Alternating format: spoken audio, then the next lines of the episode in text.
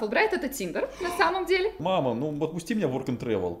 Что там? Открой. Надо поехать на Фулбрайт, чтобы узнать. Госдеповский самолет. Пишет диссертацию про рэп и наркотики.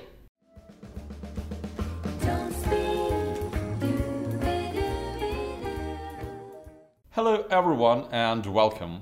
И с вами подкаст Don't Speak в студии Андрей Гуляев. Валерия Никитина и... Наконец-то это случилось, и мы привели к вам прекрасную гостью. Это Кейт. А, Кейт здесь для того, чтобы рассказать вам о ее необыкновенном опыте в США. Прямиком из Америки, специально для слушателей подкаста Don't Speak об английском языке и людях, которые на нем говорят. Екатерина Шутенко, встречайте. Мы позвали Катю, потому что она не просто жила в США, но и преподавала в университете, преподавала русский язык. А, Она поехала в рамках программы Fulbright, и эта программа вам подойдет, если вы даже не преподаватель английского. Мы сегодня, точнее, Кейт сегодня вас научит, а, как можно этого добиться. А, Ну что, Кать, давай тогда расскажем, а, о чем сегодня будет наш подкаст. Прежде всего, Катя расскажет э, про то, что такое вообще программа Fulbright. Да, также я расскажу, для кого она и как туда попасть. Мгм. Катя поделится двумя самыми незабываемыми событиями этого года, и мы узнаем, как она вообще поехала в Пенсильванию, а оказалась внезапно в Вашингтоне. Ну и поскольку подкаст у вас образовательный, я поделюсь некоторыми фразами, которые пригодятся вам для общения каждый день. Ну и, наконец, мы дадим пять советов, э, которые помогут податься на программу и сделать это так, чтобы вас приняли, в общем-то.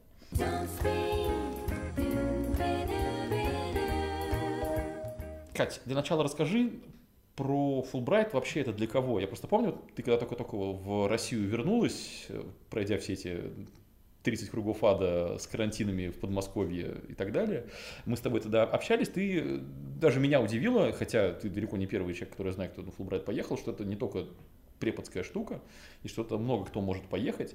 Расскажи, для кого это и как это может коснуться вот тех, кто наш подкаст э, слушает в теории. Да, Fulbright на самом деле очень классная программа, программа, которая дает возможность практически любому человеку отправиться в Америку для того, чтобы поучиться или поработать, или заняться наукой. Все зависит от ваших целей и желания. А, И, по сути, если вы убедите комиссию, что вы стоите того, вы вполне можете отправиться в Штаты. А как убеждать комиссию? Ну, и, давай, кто такая А об комиссия? этом мы поговорим э, в разделе «Советы» для тех, кто подается.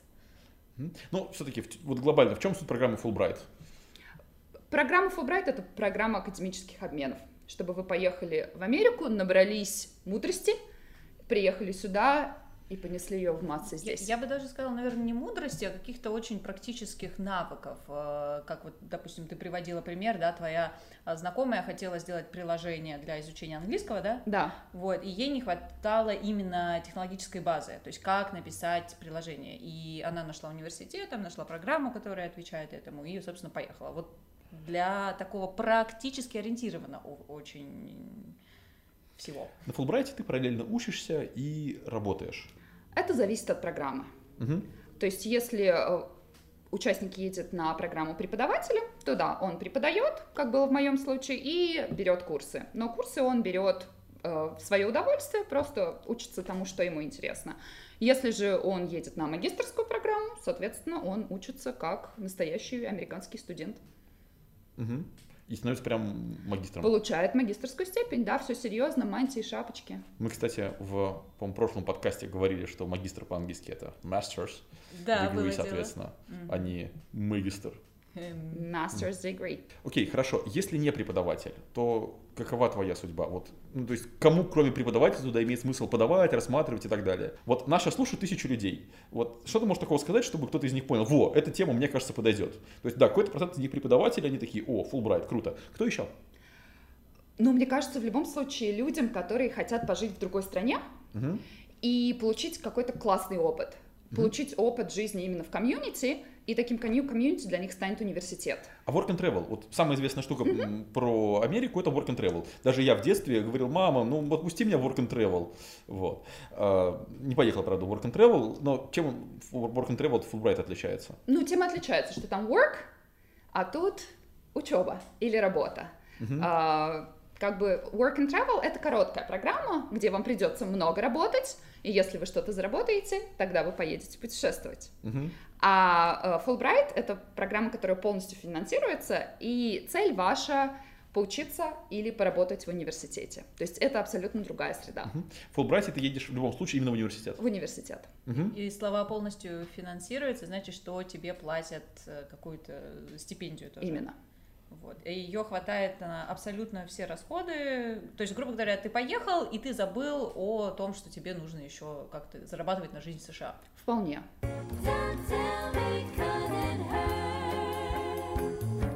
Слушай, расскажи, пожалуйста, что за этот год тебе запомнилось больше всего, потому что год был очень необычным по сравнению с тем, как люди едут обычно, понимаешь, и тут тебе и пандемия, и много других факторов две да, вещи, какие да, тебе да, запомнились? Да, давай уточним всю хронологию сейчас. Когда ты подалась, когда ты поехала, когда ты должна была приехать, когда ты по факту приехала. Да, история длинная. Ожидание реальности. Очень длинная, да. Вот э, если вы собираетесь на Фулбрайт, то однозначно стоит запастись терпением. Подала документы я летом 2018 года, uh-huh. в мае 2018 года, и поехала я на программу только в конце июля 2019 года. Uh-huh. Весь но, процесс занял год. Ну вот в конце июля 2019 это по плану пока что. Да, все шло по плану. Uh-huh. Да, здесь все шло по плану, а, и, в общем-то, все шло по плану до марта 2020 года. Uh-huh. Ты должна была вернуться когда? В середине июня 2020. 20 угу. Ну, то есть да. примерно на год получается, то есть с июля по июнь. Ага. Да, да, программа примерно занимает год. Но пандемия, закрытые границы, отсутствие самолетов, я вернулась в середине июля самолетом специально зафрахтованным американским госдепом для участников программы Fulbright. Угу. Тут надо сделать небольшое э, уточнение, что Госдеп это очень часто, мне кажется, многие люди думают, что Госдеп это какая-то специальная организация в США, которая сидит и замышляет козни против России. На самом деле нет. Их работа, как можно увидеть, э, заключается немножечко в другом я бы на самом деле сделал бы какую-то здесь внятную врезку, что такое Department of State. Ну, то есть, по сути, это, это ведь эм, типа министерство, которое занимается всеми внутренними вопросами Внутренний, США. Да. да. То есть, у нас как бы Министерство внутренних дел это силовое ведомство в первую очередь, а, а в Америке оно такое, скорее, Социальное. такое, да, организационно-хозяйственно-социальное. Угу. Вот. Культурно-обменческая в том числе. И в том числе культурно-обменческая, да, которая делает так, чтобы все, что происходит в Америке, оставалось не только в Америке. Да, потому что та программа, по которой ездила я, Flex, тоже была спонсирована US Department of State. Вот. Угу. Так что их название мы, да, на самом мы деле, любим. На самом деле, да, Department of State звучит гораздо добрее, чем Госдеп. Да. Да. Или State Department, можно говорить. А, так, Возвращаемся к твоим двум самым ярким Да, итак, да, вот, значит, сейчас мы почти договорились, значит, госдеповский самолет тебя вернул в Россию, ну, то есть, по сути, вовремя, более или менее. Месяц спустя. Месяц спустя. Да, угу. да. Uh, ну и, наверное, самые яркие события, конечно, связаны с до коронавирусной эпохой, uh-huh. uh, когда все еще было открыто и все мероприятия были разрешены. Uh-huh. И я бы отметила, наверное, первые ориентации.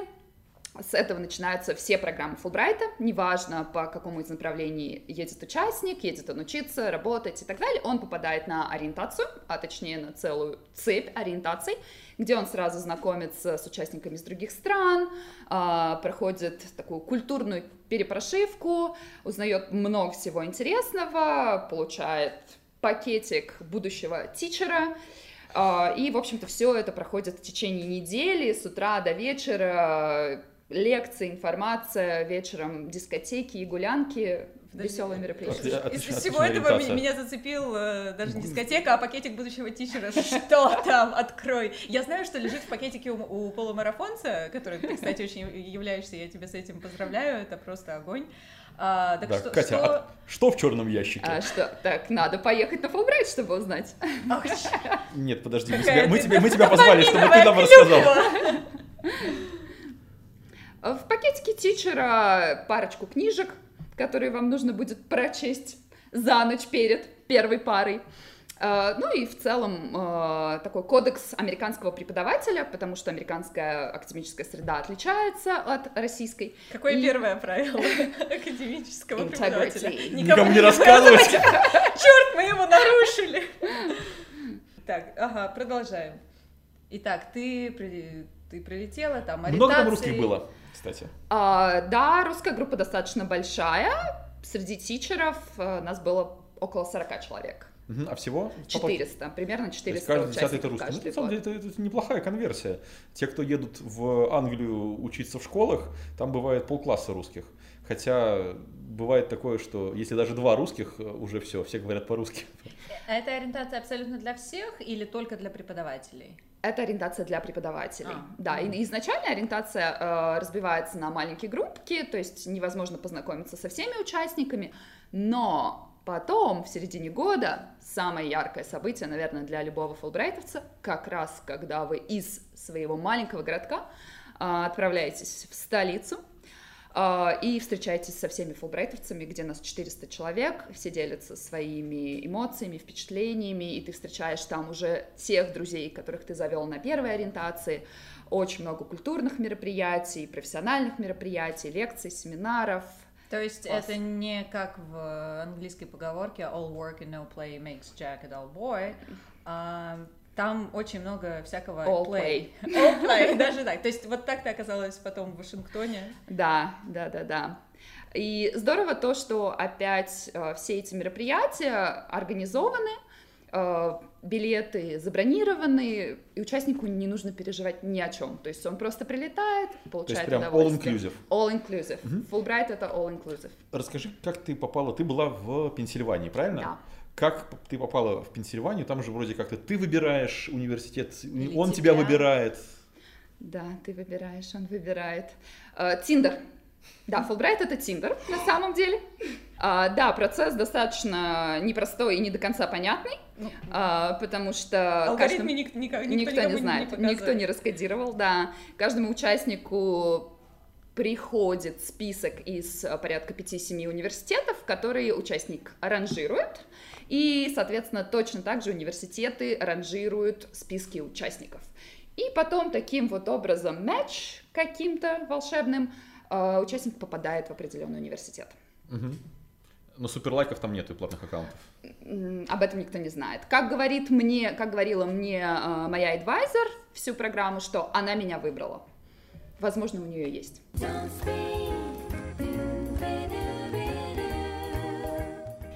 Вот смотри, живешь ты там, живешь, э, говоришь ты, насколько я понимаю, немножко по-английски и немножко по-русски там, потому что ты преподавала, так?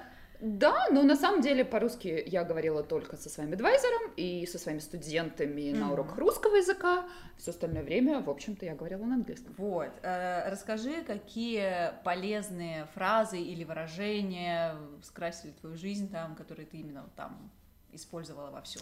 Да, непростой вопрос, потому что ты живешь в языке и погружаешься, и сложно его как-то разделить на элементы. Но, наверное, то, что сквозит через америка- американскую культуру целиком, что люди очень вежливые. И куда бы вы ни шли, где бы вы ни встречали людей, каждый день вы будете слышать I love your I love your dress, I love your hair, I love your t-shirt. Я приходила каждый день в супермаркет э, в каких-то старых домашних шортах, и э, продавщица все равно умудрялась говорить мне Oh, I love your pin, I love your hair, whatever. И это, конечно, очень приятно. Обычно на это ты улыбаешься, бросаешь thank you, I love it too, whatever. То есть I love your что-то, что-то, это такая просто go-to phrase, да, распространенная, вот без которой не... Ну, вот как раз таки мне нравится. Ну, да, не то, что... Да, мне очень нравится. Я смотрю на вашу футболку, я влюбился в нее. И чувство расцветает в груди моей. Нет, это просто... Ваша футболка нравится. заставила мое сердечко биться чаще. Она украла мое сердечко, Да, да, да. давайте будем а, честны. Окей, и вот ты сказала, можно ответить thank you so much. А какие еще такие фразы можно? That's nice of you, that's kind of you, oh, you're so sweet. И вообще здорово сделать комплимент человеку тоже, и не пугаться делать комплимент первым. Мне кажется, в нашей российской культуре это не очень принято, Вот да, но они это такое. любят.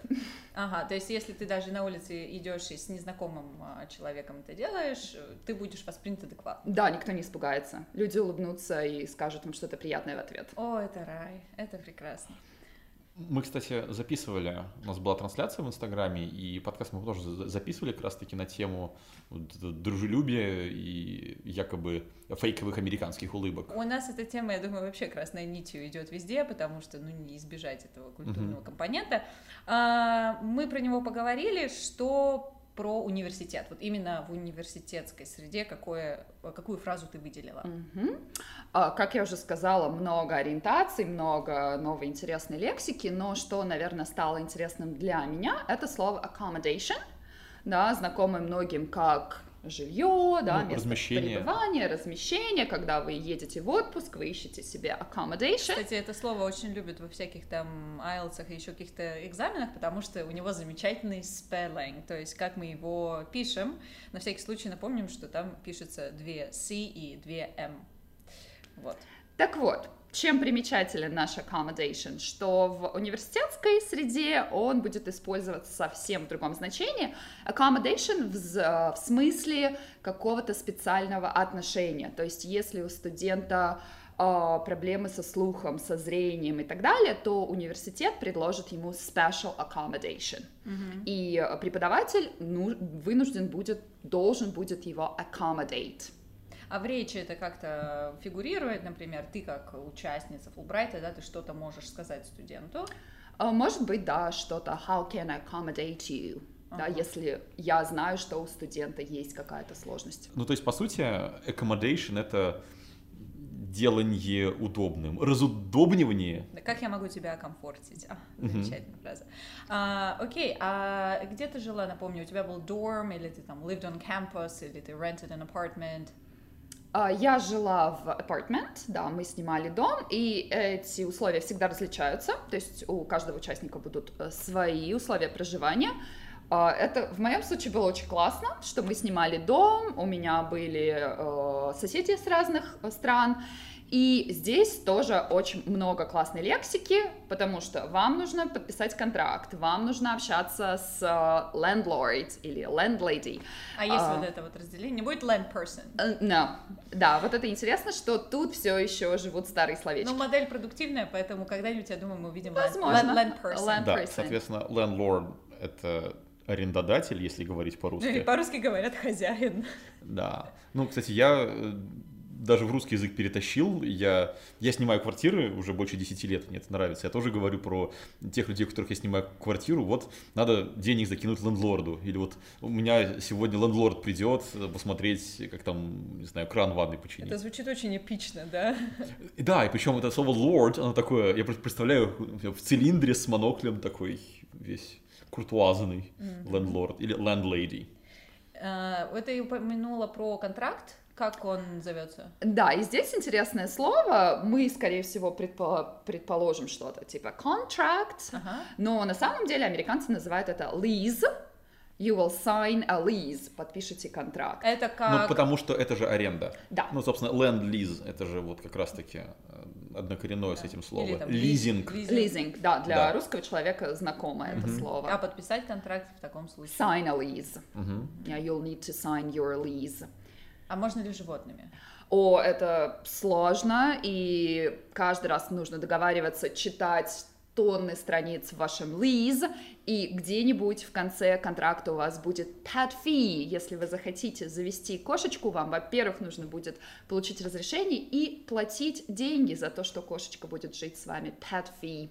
Вообще фи замечательное слово, оно означает, там, например, и э, э, Тариф. оплату проезда, да, Да. там, там bus fee, например, да, это сколько стоит проезд. Ну, боже мой, pet fee.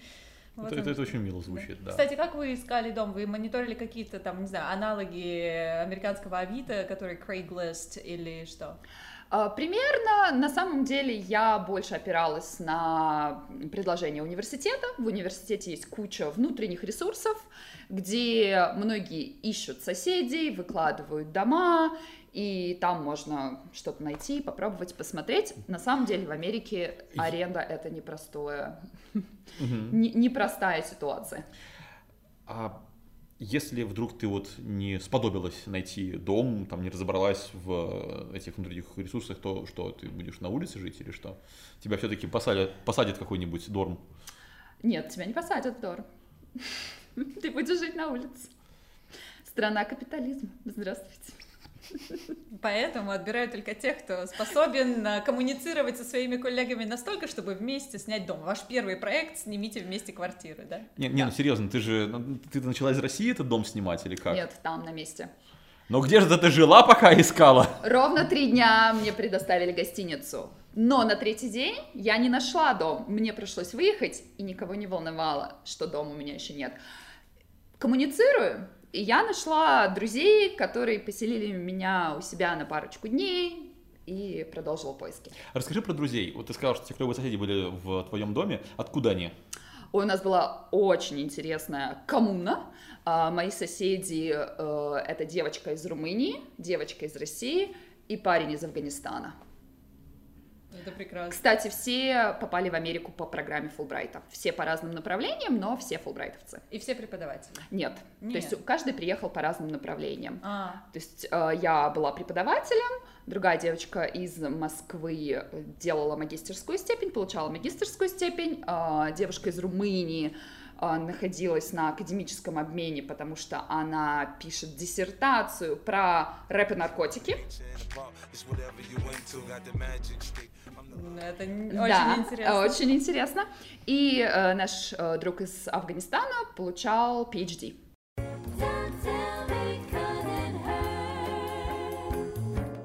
Давай перейдем к советам для тех, кто хочет поехать. А, какие бы ты могла дать советы? А, Я бы начала с того, что для себя нужно определить цель, почему вы хотите ехать, и эту цель транслировать через все свое общение с э, организаторами, с комиссией, на интервью, потому что вы должны понимать, что вам даст эта программа, и они должны понимать, почему они выберут именно вас. Давай пример. Как неправильно? Ну, не стоит, наверное, говорить, что мне нужно поехать в Америку, чтобы развивать свой язык и становиться лучше и интереснее. Ну, Мгм. это не цель. А как бы лучше это сформулировать? Может дать примеры, может, от своих знакомых? Э, Да, я бы пришла с какой-то конкретной идеей э, и рассказать, возможно, о курсе, который у вас есть в голове, да, если вы едете как преподаватель, или конкретном проекте, если вы едете как э, магистрант, и рассказать, как э, жизнь в- Америке поможет вам реализовать этот Ну, типа, привет, я Андрей, у меня есть, я не знаю, я хочу в Америке сделать стартап э, по теме такой-то, такой-то, а потом я его привезу в Россию, и мы сделаем так-то, так-то, и всем понравится. Примерно, да. Не совсем стартап, возможно, Мгм. потому что все-таки это универ, Мгм. Но почему универ поможет в реализации твоей идеи тебе? Или- да, есть- например, у тебя есть гипотеза, что дети лучше учатся в движении, и ты хочешь опробовать эту гипотезу. Физкультурно-языковую школу сделать. Да. И у них я буду ее, что с ней буду делать? Если ты препод, то ты можешь ее опробовать на Ага. своих студентах, потому что ты свободен творить все, что хочешь. Да, потому что, например, ну, в России это довольно сложно а, провернуть из-за больших, во-первых, а, таких как это назвать-то по-русски, господи? Ну, во-первых, закон нам мешает, во-вторых, все очень закостенело, и чтобы какую-то там провести инициативу, ты столкнешься с кучей бумажек, э, там, с противлением и так далее. Поэтому это сложно заимплементить. Вот. Хорошо. Э, Что еще по поводу вот именно процесса подачи заявки? Какой бы ты совет дала? Начать заранее, потому что процесс длинный и он поэтапный. А, Соответственно, вы должны быть готовы со всеми своими документами вовремя. То есть нужно а, изучить все дедлайны и заранее подготовить. Обычно дедлайн это когда? А, Первую часть заявки обычно, в зависимости от программы, но почти всегда подаются в мае, в июне, в июле. Ага, чтобы ну ехать вот- на следующий год. Через год, да. Мгм. Ну вот м, м, этот подкаст выйдет где-то в начале-середине июня. В этом году еще имеет смысл куда-то бежать? Нет, то есть можно начинать потихонечку писать свое мотивационное эссе на 22 год и поехать тогда только в 23 Ага. Поэтому да, процесс долгий. А ну вот, кстати, про заявку. У них э, на сайте есть очень подробная, многостраничная инструкция, что надо делать, какие где дедлайны, не запутаешься. Но вот просто вкратце можешь обрисовать такие вот чекпоинты э, процесса подачи? Мы все ссылки приложим, если что, вы все сможете почитать. Вам как раз будет с этим проще сориентироваться, послушав Катю. Да, чекпоинты на самом деле достаточно простые. Э, К началу лета нужно написать э, основное эссе, рассказать о вашей цели, приложить анкету общую о вашем опыте, где вы учились, где вы работали. И, по-моему, там есть э, какая-то форма на сайте Fulbright, которую вам нужно заполнить. Это все. Далее около трех месяцев вы ждете ответа от Фулбрайта, и если вы прошли первый этап, вас приглашают на интервью, которое проходит обычно в октябре. После этого интервью Интервью проходит очно, по скайпу. всегда проходило очно. Сейчас в связи с пандемией даже на сайте Фулбрайта большими буквами написано, что ребята, все меняется, мир таков. В общем, ждите. Интервьюирует тебя человек из Америки. А, Интервьюирует вас целое жюри, комиссия, да, там а, порядка четырех человек, а, несколько человек из России, несколько человек из Америки. Интервью идет полностью на английском языке. И, и вот у нас третий тогда пусть будет совет как раз про интервью. Как там себя лучше вести? Какие роды вопросы? Стоит ли готовиться? А, Интервью, кстати, которое я проходила на Фулбрайт, мне показалось, что было это самым классным интервью в моей жизни, потому что вы, в общем-то, рассказываете о своем опыте, и э, жюри задает вам вопросы по эссе, которому, который вы напишете на первый этап. Они зададут вам какие-то уточняющие моменты, как это может быть связано с вашей жизнью в Америке. И, наверное, здесь основной совет просто быть естественным, не готовить э, ответы определенные, а просто рассказать и дать э, людям информацию, то, как вы чувствуете. А и- интервью проходит на английском. Да, интервью полностью Ну, на вот, английском. кстати, для интервью на американскую визу я точно такой же позиции придерживался. Когда я в 2017 году получал американскую визу, мне там куча советов говорили, говорили Андрей, типа не показывай, что ты английский язык знаешь, ведь э, они подумают, что ты хочешь у них остаться, та-та-та и так далее. И вообще нужно подготовиться вот это, вот правду о себе говорить не надо. Вот по итогам того, что проходил я, то, что проходили мои друзья, наоборот, э, те люди, которые интервьюируют, они очень хорошо э, шарят в том, они очень хорошо могут определить, врешь ты или не врешь, и если ты естественно отвечаешь, если ты отвечаешь про себя, то это как раз таки является наибольшей гарантией того, что тебе одобрят. Вот, я рассказал как есть, что у меня школа английского, причем начинается интервью на визу на русском языке, Потом, значит, он тут же перешел на английский, мы поговорили на английском, мы поговорили о том, как мы- что мы делаем, он очень порадовался и тут же мне сказал, что все, у вас будет виза, все окей. То есть, как правило, решение выдается не сразу же по итогам интервью, мне сразу же сказали, что все окей. Но несмотря на это, я думаю, что совсем уж без подготовки не обязательно быть, поэтому если вдруг э, есть такая потребность, то всегда можно отработать с преподавателем, вот чисто прогнать вопросы, ответы, вот эту быстроту, чтобы не мяться и так далее, потому что, ну, у людей разные а, уровни, поэтому и в Донспике вот мы готовим к такому к разного рода интервью, у меня скоро будет студентка, которая будет как раз собеседоваться на визу в США, так что приходите, если что. А, В плане английского, Кать, расскажи, пожалуйста, какой там нужен английский? То есть ты, понятное дело, преподаватель, который работал в Дунспик, априори у тебя очень классный английский был все время, что мы тебя знаем. Вот. Но те, кто его учит еще, те, кто еще находится где-то там на начальных уровнях, и у них есть вот этот год, как бы как далеко им учить, какие требования к английскому, как тебе кажется? А, На самом деле требования очень понятные, потому что после прохождения интервью вам предложат сдать экзамен TOEFL. И почти во всех университетах минимальный порог это 80 баллов. Ну, это 80 баллов это хороший Из апер. 120. Из 120, да. И это уровень upper intermediate, то есть это даже, даже не advanced, уж тем более не proficiency. Но тоже все зависит от университета. То есть, Мгм. если вы хотите попасть в очень крутой университет, Гарвард, Стэнфорд, а, у них свои баллы, и они требуют от 100 баллов. Но в целом все это возможно. Мгм. Какие-то еще особенности? Ну, то есть, понятное дело, что для сдачи TOEFL нужно знать английский и подготовиться к самому экзамену, как и с IELTS, потому что, ну, он тестирует не совсем прям просто английский, а довольно специфический, ну, как и ЕГЭ, в общем-то. Что еще? Вот именно для Фулбрайта. Есть ли что-то еще, что как нужно прокачать свой английский там до прохождения интервью? Вот Вэл сказала, подготовиться к интервью, погонять его с преподом. По мне, нужно подтянуть свой уровень в целом. Нет смысла начинать готовиться к любому экзамену, если у вас уровень pre-intermediate. А, Поэтому обычные советы, которые можно дать любому человеку, изучающему язык, смотреть э, киношки, слушать музыку, читать книжки, В общем, поглощать в общем, все погружаться медиа. в язык. Да, да, погружаться в язык, сделать язык частью себя. Э, Как я уже говорила на интервью, нужно быть естественным. Невозможно быть естественным, если этот язык э, не вы. Поэтому сначала подтянуть язык, а потом подготовиться к экзамену и идти на интервью. И еще языковой вопрос э, тоже будет у нас четвертым советом. Коммуникация с твоей комиссией происходит в email, насколько я знаю. Насколько нужно обращать внимание на то, как ты пишешь, нужно ли там какие-то вежливые to формы? whom it uh, might concern, вот это все. Sincerely yours и прочее. Да, на это, конечно, стоит обращать внимание, потому что вся коммуникация идет через электронную почту а, в течение всего периода подготовки документов, подачи заявок. Вы будете общаться с координаторами программы. А, Стоит, наверное, посмотреть как а, вести переписку на английском языке, какие фразочки использовать, что писать в начале, что писать в конце.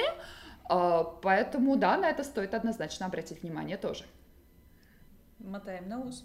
Мотаем на ус и ждем, когда мы в Don't Speak сделаем специально для вас курс по переписке на английском языке. Эта идея мне пришла вот прямо сейчас, пока мы пишем подкаст, так что не ждите это на следующий день после его выхода, но когда-нибудь обязательно сделаем. Так что подписывайтесь на наши соцсети, именно там мы обязательно объявим про такой курс, возможно, снабдим каким-нибудь бесплатным вебинаром, где расскажем самые-самые основы. Подписывайтесь на наш Инстаграм, на нашу группу ВКонтакте, ссылки, как обычно, в описании и на странице don'tspeak.ru slash podcast. И к слову о подписках. Кого можно почитать, чтобы вообще понимать, что происходит в этом комьюнити, может быть, перенять у кого-то опыта? Есть ли рекомендации на каких-то людей? Я бы отправилась в целом на официальную страничку Fulbright в Инстаграм.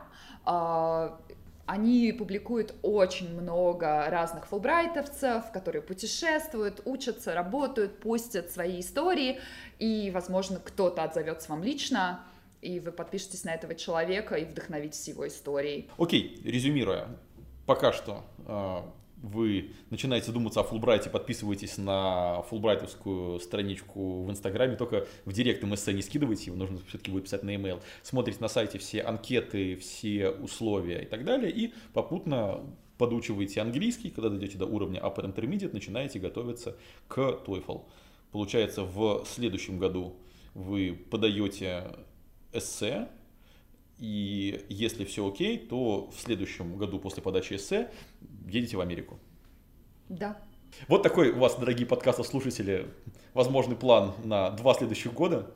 И даже если вы не поедете на Fulbright, все равно подтягивайте английский, мы в Speak поможем. Начать можно с бесплатного марафона English O'Clock. Ссылка на него тоже, как обычно, в описании и на странице don'tspeak.ru slash podcast. Спасибо, что были с нами. А с вами были Кейт, Вэл и Эндрю. Да, Катя, спасибо большое, что зашла. Спасибо, что пригласили. See you Bye, later. everyone. Bye-bye.